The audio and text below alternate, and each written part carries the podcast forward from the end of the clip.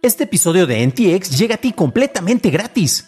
Pero si quieres pagar y ayudarnos a continuar con este programa y además recibir episodios sin publicidad, ¿quiénes somos para limitarte? Descubre cómo hacerlo siguiendo la liga en la descripción del episodio. You should celebrate yourself every day, but some days you should celebrate with jewelry. Whether you want to commemorate an unforgettable moment or just bring some added sparkle to your collection, Blue Nile can offer you expert guidance and a wide assortment of jewelry of the highest quality at the best price. Go to BlueNile.com today and experience the ease and convenience of shopping Blue Nile, the original online jeweler since 1999. That's BlueNile.com. BlueNile.com.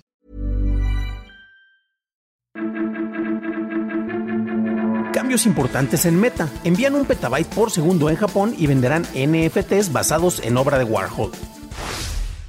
Estas son las noticias de Tecnología Express con la información más importante para el 2 de junio de 2022. El día de ayer, la directora de operaciones de Meta, Sheryl Sandberg, anunció su renuncia al puesto. Su lugar será ocupado por el español Javier Oliván, quien operaba como director de crecimiento y tendrá nuevas responsabilidades este otoño. Con este cambio se espera que no haya divisiones separadas para el área comercial y la de desarrollo de productos dentro de la organización. Sandberg continuará siendo parte de la mesa directiva de Meta. Mientras tanto, en Japón establecen récord de transmisión de datos al lograr el envío de 1.02 petabytes por segundo. Esto fue hecho por los ingenieros del Instituto Nacional de Tecnologías de la Información y Comunicación de Japón, quienes en 2020 lograron envíos de 178 teras y a inicios de este 2022 mandaron 319 teras por segundo. Por un lado, esta velocidad es impresionante, ya que implica el envío de hasta 10 millones de canales de video con resolución a 8K por segundo, pero por otro lado, esto es todavía más impresionante porque se logró usando cables de fibra óptica compatibles con infraestructura disponible actualmente. Para hacerlo, se empleó fibra óptica de cuatro núcleos, la cual puede utilizar hardware de transceptor convencional. Google continúa con la consolidación de sus aplicaciones de comunicación y Meet y Duo se fusionarán. La aplicación de Google Duo se renombrará como Google Meet y la aplicación original de Google Meet desaparecerá. Amazon detendrá el suministro de sus lectores Kindle a las tiendas minoristas de China. La librería digital de Kindle en el país dejará de operar el 30 de junio de 2023 y la aplicación dejará de estar disponible en el país para el 2024. Amazon dice que esto es parte de un ajuste de su enfoque estratégico y no tiene que ver con presiones por parte del gobierno, ya que seguirá operando a otros negocios en el gigante asiático. Pasamos a la noticia más importante del día, y es que en México Cubic venderá 961 NFTs basados en la obra de retratos de los artistas 17, pieza original de Andy Warhol creada en 1967 de la que existen 200 copias en el mundo. La pieza que usará Cubic para crear los NFTs es la número 172, firmada por Warhol y se compone de 10 retratos impresos en serigrafía sobre cubos de poliuretano de color en donde se plasmaron los rostros de Robert Morris, Jasper Jones, Roy Lichtenstein, Laurie Pons, James Rosenskith, Frank Stella, Lee Bund Q, Donald Judd, Robert Rothschbenner y el mismo Andy Warhol. El original está valuado en 50 mil dólares. Los que compren un NFT recibirán una liga con la información de la pieza, dueños y sesión de derechos para corroborar la propiedad. El costo sería de 55 dólares o unos 1.100 pesos. Y ahora pasamos a la discusión y es que NFTs por aquí, blockchain por allá, son palabras que de repente ya son parte del léxico, común de las discusiones, pero sigue habiendo muchos malentendidos y honestamente sigue habiendo muchas personas que están explotando el uso de esto para generar ruido eh, acerca de distintos movimientos. ¿Qué está ocurriendo acá? Y hay muchas entrevistas muy interesantes. Los amigos de Taka tienen una, los amigos de Forbes tienen otra, y precisamente estas ligas, bueno, las encuentran en la descripción del episodio. Esto es interesante y bueno, hay una asociación por una galería de arte que es LC Galería que está respaldando precisamente esta subasta que está organizándose por parte de Cubic. Perdón, no es subasta, es una venta y tienen precisamente distintas eh, piezas como se estaban mencionando. Y es muy interesante porque ellos están explicando precisamente el proceso para hacer la compra de los NFTs. Eh, se tiene que solicitar un lugar en la lista blanca y seleccionar la cantidad de cubos que deseas poseer. Los cubos serían cada uno de estos fragmentos o cada uno de estos eh, NFTs, los 961 que van a salir a la venta. Mientras más compres, es más probable que te toque algo que tiene mayor valor o una pieza más representativa. O sea, la obra, eh, como vieron precisamente en la, en la pantalla, recuerden que si nos están consultando precisamente en la versión en video en YouTube van a tener acceso a esto. Si no, en las ligas de la descripción lo van a encontrar. Si ven la obra, efectivamente tenemos varias fotografías y varias imágenes. Y tal vez para alguien pueda ser más importante y más valioso el poseer el NFT que representa un fragmento donde aparece la cara de Andy Warhol o donde está la firma de Andy Warhol o algo que tenga que ver porque es una obra de Andy Warhol. Esto es muy interesante. Entonces, mientras más compras, vas a garantizar, en teoría, o mejor dicho, van a incrementarse las piezas eh, para que la probabilidad de que obtengas una pieza rara, nuevamente el rostro de Andy Warhol, pues pueda pasar. Esto va a estar, bueno, la lista blanca va a estar disponible hasta las 23.59 horas del primero de junio.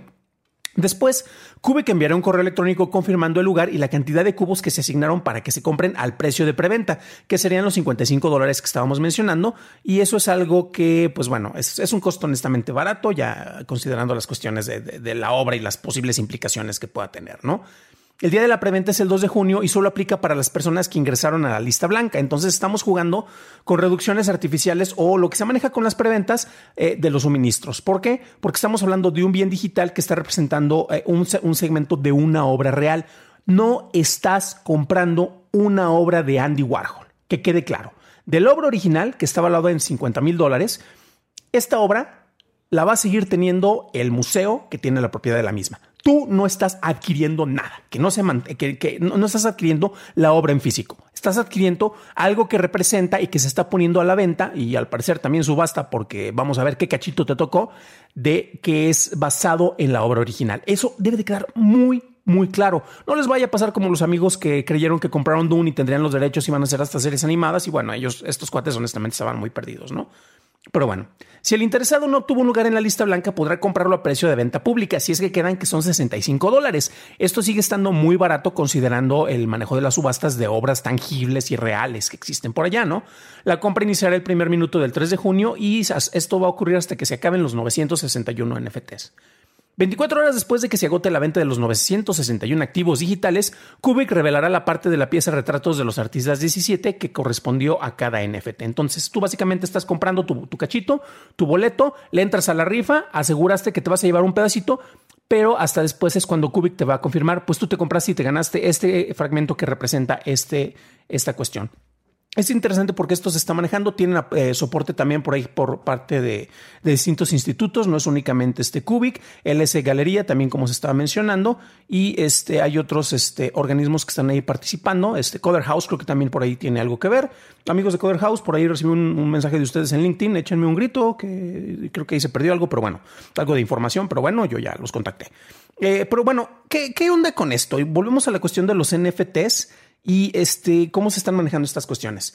Hay algunos, algunas ligas que están incluidas en las descripciones, personas que han hecho mejores explicaciones, como el mismo Dan Olson, o este, en Legal Legal hicieron una excelente explicación sobre las cuestiones legales y todos los problemas que implican precisamente el estar vendiendo, comprando, adquiriendo, teniendo la propiedad de un NFT. Y uno de los mejores ejemplos es, eh, ya lo habíamos mencionado, tú estás comprando un título de propiedad, pero eso no significa que tú, tengas una propiedad de algo más que de ese título. Es como si me muestras un recibo y lo que estás haciendo es que me estás demostrando que tienes un recibo en tus manos, no me estás mostrando el producto al cual corresponde ese recibo. En términos más legales, podría ser tal vez, este, o no, no, más legales, sino con otra terminología, podríamos hablar de un acta de nacimiento en la cual tú no eres propietario de un día en particular, pero estás certificando que tú naciste en un día. Entonces es un documento que tiene cierta carga, cierto peso, está registrado en el blockchain, en un ledger, en una lista, en una bitácora, en la cual se registran los movimientos, y esta bitácora registra la autenticidad de una operación o de un movimiento. ¿Qué valor tiene esto? El valor que le quieras dar. Hay un registro, muy bien. ¿Para qué sirve? Pues honestamente solo para manejar un registro y decir que a quién tiene la propiedad, que eso es algo de lo que se estaba manejando y es la información que te van a estar mandando por parte de, de, Cubic eh, después de que se haga la distribución de todos estos NFTs. Nuevamente, no estás adquiriendo una obra de, Andy Warhol. Eh, nuevamente, es, interesante este caso porque estamos hablando, hablando, de uno de los grandes iconos de la cultura pop, como es el mismo Andy Warhol, que honestamente al ver muchas de las obras eh, van a decir que yo no sé nada de arte están en la libertad de criticarme en ese aspecto, pero muchas de sus obras pues son representaciones de otros elementos que son perfectamente comunes y que a final de cuentas no te hablan más que de la capacidad para vender algo por parte del autor y para que sea catalogado por personas influyentes y por personas con dinero de que esto tiene un valor artístico, estético y representativo de una cultura. Efectivamente es un representante cultural, pero de esto a que tenga un valor económico, solo va a tener el valor económico por el cual alguien esté dispuesto a pagar. Eso es interesante y es curioso porque aquí estamos teniendo una especie de metanarrativa, porque lo mismo pasa con los NFTs, no tienen un valor per se, tú estás apostando tal vez para apoyar un creador, pero aquí estás apoyando un creador, no, estás apoyando un museo. Andy Warhol está más que establecido, su influencia está más que eh, más que, es más que conocida por la mayoría de las personas. Habrá quienes lo valoren, habrá quienes no. Pero aquí lo interesante es que tienes eh, una asociación, una galería que está respaldando todo esto. Y honestamente yo lo veo más como una opción para obtener fondos, porque nuevamente ¿Qué es lo que pasa cuando se caigan los servidores en los cuales tú estás almacenando la réplica con la liga, o la, perdón, el lugar en el cual se almacena la imagen de la cual te van a mandar la liga que está certificando que tú tienes la propiedad de eso? Porque ya ha habido varios de estos problemas. Entonces, al momento de que se caiga el servidor o que de repente ya no haya un mantenimiento, vas a tener una liga que no sirve absolutamente de nada y un recibo que como únicamente te sirve para decir que tienes algo pero no tienes el objeto por ahí, pues de ahí en más no va a trascender. Mm, eh, tal vez un, par de últimas dos comparaciones y recomendaciones porque no quiero extender esto. Esta es una discusión en la cual la gente que es muy fanática de las criptodivisas, NFTs y eso, va a discutir conmigo dando un montón de razones, las cuales honestamente son valiosas para ellos, pero no dan un peso sobre, eh, es algo que ya lo he mencionado en otras ocasiones sobre el valor tangible de estas cuestiones. ¿Por qué? Porque no estás hablando de bienes tangibles. Claro, ¿cómo me atrevo yo? ¿Cómo oso yo cuestionar esas cuestiones? Pero nuevamente eh, estamos hablando de algo que parece ser una solución en busca de un problema porque es más complicado que aquellas cosas que podría tratar de resolver. Pero bueno, hay algo muy particular y probablemente lo han visto en, publicidad en, en Facebook o en otros lados. Y es que, por ejemplo, si tú quieres ser un señor, un lord o una lady de Inglaterra, puedes comprar un pedacito de terreno en Escocia, también hay en Inglaterra, y tú al hacerlo eh, vas a cumplir los requisitos para que te puedan llamar de esta manera. Es más, vámonos aquí, este, los que nos están viendo en video van a ver el proceso. Quiero comprarme mi título, yo quiero tener este, mi lordship, quiero ser un lord. Y pagando únicamente 49 dólares con 95 me va a mandar una proclamación. Aquí yo les indico cuánto quiero comprar, un pie cuadrado de una propiedad. Y al tener yo una propiedad, precisamente allá, eh, como yo tengo este certificado de propiedad de un pie cuadrado, una madrecita de tierra, voy a poder ser catalogado como Lord o como Lady si fuera este, una señorita. Es más, yo podría ser Lady Tecnología. ¿Por qué no? Carajos, este, los géneros son cosas del pasado. Este, pero esto es algo que yo visualizo mucho como lo que pasa con los NFTs. O sea, son cuestiones y títulos que están tratando de, corresponder a otros aspectos, pero que a final de cuentas no me están. O sea, ¿de qué me sirve tener un título de que yo tengo un pie cuadrado allá en Escocia para tener un título, para presumirlo y para mencionarlo en las fiestas? Seguramente es muy divertido, pero son esos detalles que a final de cuentas no trascienden este, de allá. Desde luego, si tienen mejor información, por favor, corríjanme, déjenme en los comentarios que yo estoy dispuesto a aprender mucho más de esto y seguramente hay cosas que no alcanzo a captar, aunque le he dedicado bastante tiempo a estos temas. Pero bueno, finalmente, una liga que les voy a recomendar van a tener más de las que menciono yo en la descripción del episodio. Es muy importante precisamente que las chequen si quieren ahondar en estos temas. Y tiene que ver con una página que me encanta que es web3isgoinggreat.com. Y precisamente tenemos una eh, periodista que es Molly White que está haciendo mucho seguimiento desde hace bastante tiempo acerca de estas grandes cuestiones que están pasando con las implicaciones de la tecnología y todo lo que trae Web3. ¿Por qué lo menciono? Porque blockchain y NFTs es básicamente algo de lo que todo mundo dice que es parte del Web3 yo estuve ahí cuando el web 2.0 estuvo este, tratando de, llegar a todos los lugares y yo era de los que estaban diciendo, es que no manches la tecnología con Ajax, vas a tener eh, algo fabuloso con las páginas web, etcétera, etcétera. Y después me terminé no tragando mis palabras, o tal vez sí, pero viendo que las implicaciones y todo lo que se estaba vendiendo no tenía tanto impacto como muchos creían. Chequen esta página. ¿Por qué? Porque de repente estamos hablando aquí de criptodivisas, precisamente alguien que estuvo impersonando a un, eh, impersonando a un editor del Guardian para tratar de inflar este, el valor de estas cuestiones. Alguien que vendió su Bored Ape por aproximadamente casi medio millón de dólares menos de por lo que había comprado. Y van a encontrarse un montón de noticias precisamente que nos expresan qué bien le está yendo a la web 3.0. Para un análisis más a detalle en inglés, visita dailytechnewshow.com en donde encontrarás notas y ligas a las noticias. Si encontraste útil la información de este episodio, me lo puedes dejar saber dejando una calificación en Spotify o en Apple Podcast y también nos puedes dejar un like en YouTube que no te cuesta nada. Por cierto, hablando de YouTube, gracias a nuestros nuevos suscriptores como Miroslava Lafarga, Bernie Yapis y a Lizeth González. Gracias por suscribirse y seguirnos en ese medio. Eso es todo por hoy, gracias por acompañarme, nos estaremos escuchando en el próximo programa y deseo que tengas un genial jueves.